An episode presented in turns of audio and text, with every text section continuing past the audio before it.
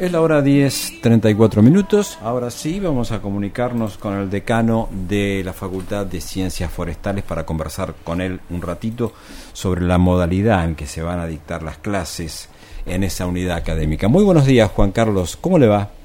Buenos días, ¿cómo están ustedes? ¿Bien? Muy bien, muchas gracias. Bueno, ¿qué, ¿qué, nos puede ir adelantando? ¿Cómo se está trabajando en el ámbito de la Facultad de Ciencias Forestales, en sus carreras? Con respecto a la vuelta a las clases? Bueno, nosotros, este, como vos sabes, la resolución del Consejo Superior hace, habla de la vuelta gradual y tirada este, a la presencialidad. Y, digamos, dictamina que vamos a volver, que no, no, necesariamente presencialidad ni mañana ni pasado, pero sí en el transcurso de este semestre seguro que tenemos que estar en presencialidad. Y deja librado a que cada una de las facultades, según su condición, cantidad de estudiantes, eh, espacios físicos, etcétera, etcétera, vaya estableciendo su ritmo y acompañando lo que pide la resolución del superior.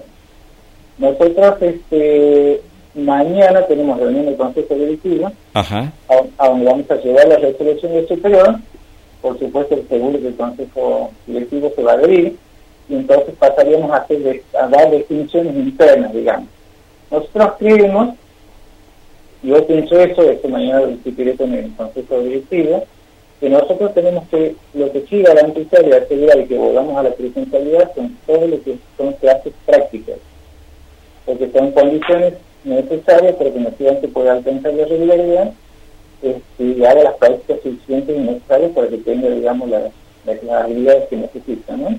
Entonces yo pienso que el tema práctico tiene que ser presencial en todos los niveles. En caso de que un año que es un poquito más complicado, deben estar hacer comisiones que hagan comisión. Pero el tema práctico tiene que ser presencial. ¿Hay alguna...? Perdón. No, disculpe, ¿qué tal Juan Carlos? O sea que eh, algunas carreras volverían entonces a la presencialidad y otras no, dependiendo de la práctica. Todas las carreras que tengan actividades prácticas que necesiten de la presencialidad van a hacer claro. Solamente nosotros pensamos también que sería bueno que ayuda a, que sea cuidado el retorno, es la gente que tiene que dar teórico, con teorías que se pueden dar perfectamente desde la virtualidad, lo pueden hacer. En los cursos, en los últimos cursos o en las asignaturas que tienen pocos estudiantes, el profesor sí puede, digamos, decidir dar teoría y dar práctica de manera presencial. Ustedes saben que en ingeniería, en los últimos cursos, en cuarto y quinto año, seguramente tienen 10 o 11 y a veces 5 o a veces 6 estudiantes nada más. Entonces ahí pueden perfectamente hacerlo de manera presencial. Pero las carreras que tienen, o sea, los cursos, digamos, años que tienen muchos estudiantes, la idea es que la teoría se dé de manera, eh, preferiblemente de manera este, este, a distancia y las actividades prácticas sí de manera presencial. Pero estamos hablando de todas las carreras, ¿no?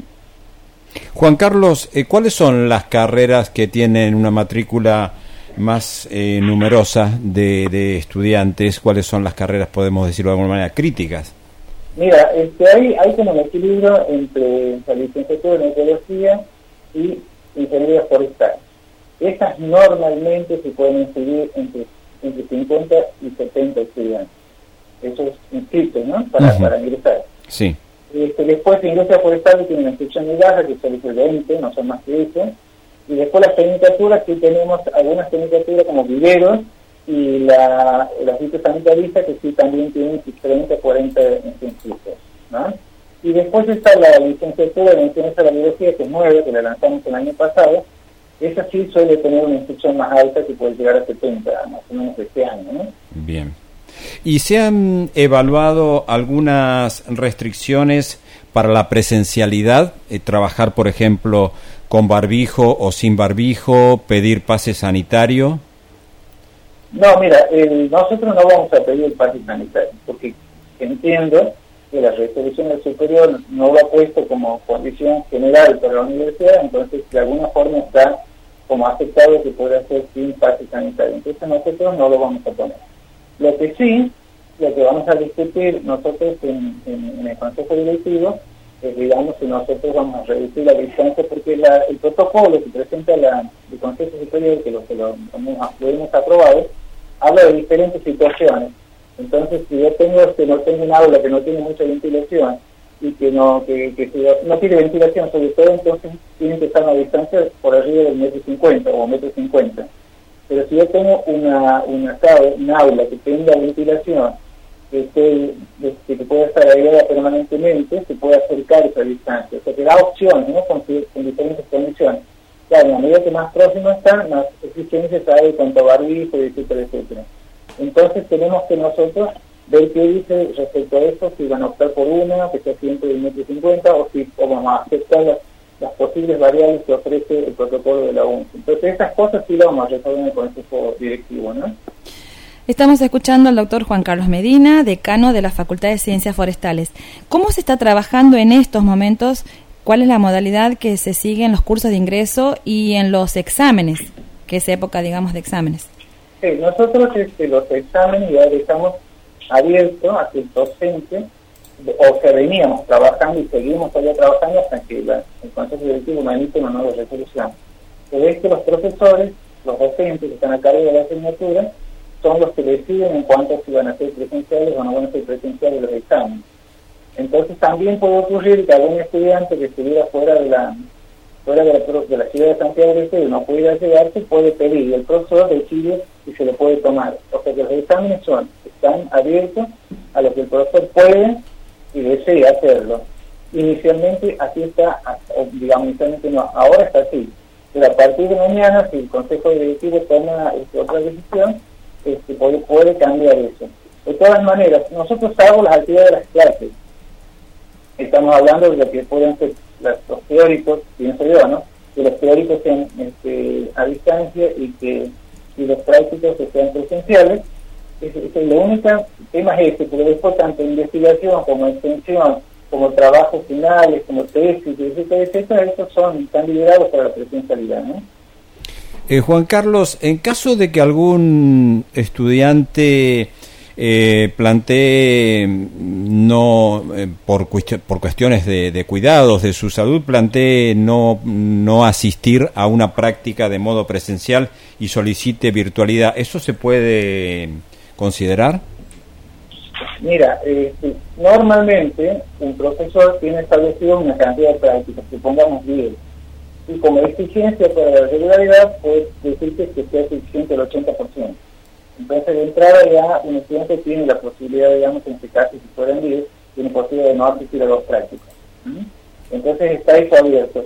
Ahora, el profesor, por supuesto, tendrá, marcar los prácticos que le parece indispensable, que no se puede eludir, y entonces sí, el estudiante tendrá que, en todo caso, hacerlo en otro momento que pueda, darle la posibilidad que lo haga en otro momento. Porque el año pasado, o, o el anteaño, cuando tuvimos una pandemia totalmente estricta, este, muchos estudiantes quedaron pendientes de las prácticas, entonces el año pasado algunos lo pudieron hacer junto con los estudiantes nuevos y de esta manera se va, digamos, cubriendo esos baches, ¿no? Pero insisto, en un principio un estudiante puede no asistir, no necesariamente tiene que asistir a todas las prácticas. Hay un porcentaje que debe estar alrededor del 80% en promedio que tiene obligación de asistir. Ahí sí tiene que, en caso de no pueda cumplir, ayudar con el profesor para cumplir en el, semestre o el año siguiente. ¿no? Bien. Bueno, estaremos atentos a la reunión de mañana en el Consejo Directivo. Seguramente habrá algunas eh, precisiones más. Sí, mira, este, yo, yo por ahí pienso que el Consejo Directivo, como ha venido hablando en, el año pasado, los años pasados, un poco deja, en alguna manera deja un margen de vida al profesor para que decida si la claro virtual o ser presencial y que los prácticos nosotros sí queremos imponer el Consejo Directivo que sean obligatorios y presenciales, ¿no? Y, y después este, cada profesor puede, hay, hay asignaturas, por ejemplo, que son muy este, teóricas, digamos, este, que son realmente asignaturas que tienen que ver con la parte más humanística que la parte técnica profesional, entonces podría ser todo de teoría y práctica también, este, porque realmente las prácticas son análisis de documentos, no son, no, este, no, no necesitan laboratorio ni espacio físico. Nosotros tenemos además como facultad la ventaja de que muchos de nuestros prácticos se hacen en el campo abierto, se hacen en el campo, entonces eso nos da, nos da más tranquilidad que pueda trabajar sin ningún tipo de, compromiso de salud de los estudiantes. ¿no? Así que en ese sentido estamos bien. Y otra cosa que quería comentarles es que nosotros el año pasado hemos inaugurado el CDSAD en el Centro Tecnológico de la Madera, y hemos inaugurado o hemos habilitado, en ya está inaugurado, el complejo de edificios Jardín Botánico. Entonces ahí hemos tenido un incremento muy importante de superficie de laboratorio, con lo cual, digamos, vamos a entrar inclusive mejor que, la, que dos o tres años atrás con la presencialidad y ahora vamos a tener posibilidad de tener más espacio para los estudiantes en caso de, ingreso cuidado que puedan participar más estudiantes también. Así que estamos en sentido de una posición buena. Bien, bueno. Juan Carlos, muchísimas gracias. Te mandamos un abrazo y quedamos en comunicación y a disposición. Muy amable. Un gusto y gracias a ustedes. Un abrazo, hasta pronto.